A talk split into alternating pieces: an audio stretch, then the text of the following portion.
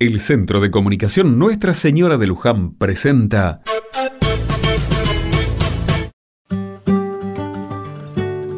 Otra mirada. Termina la jornada y en mi casa se respira paz. Después de un día ajetreado, lleno de obligaciones, compromisos y cuestiones de la vida cotidiana, es momento de hacer una pausa y encontrarnos.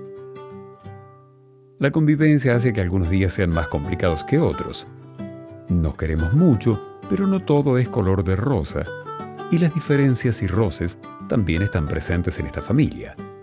A veces gritamos, nos enojamos, no tenemos ganas de hablar y preferiríamos estar solos. No podemos. Y la verdad es que tampoco queremos. Acá nos valoramos mucho los unos a los otros. Hoy es el Día Internacional de la Convivencia en Paz. Un día para hablar de lo importante que es no el hecho de no tener conflictos, sino el de poder resolverlos como corresponde.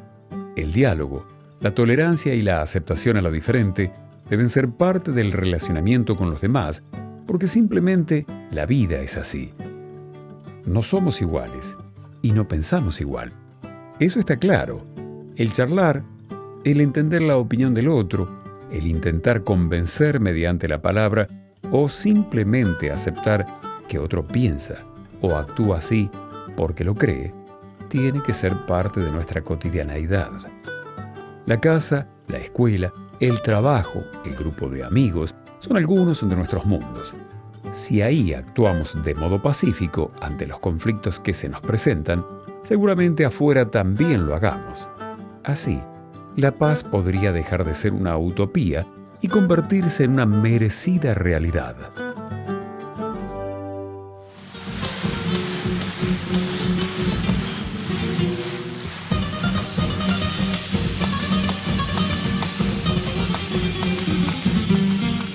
Los tímpanos explotan por la garganta rota de la felicidad.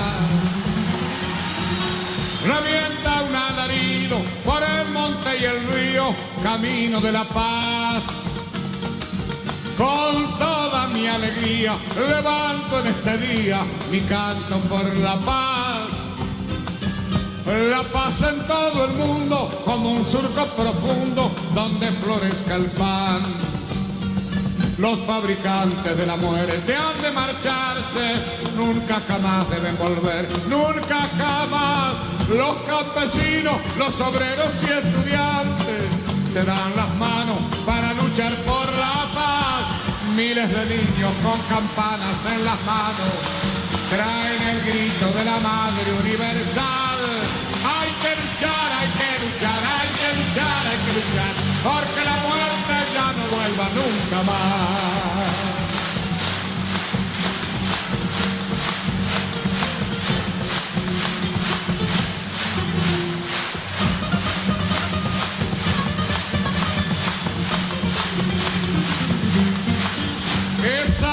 Casita blanca, el delantal de un niño, reclaman unidad.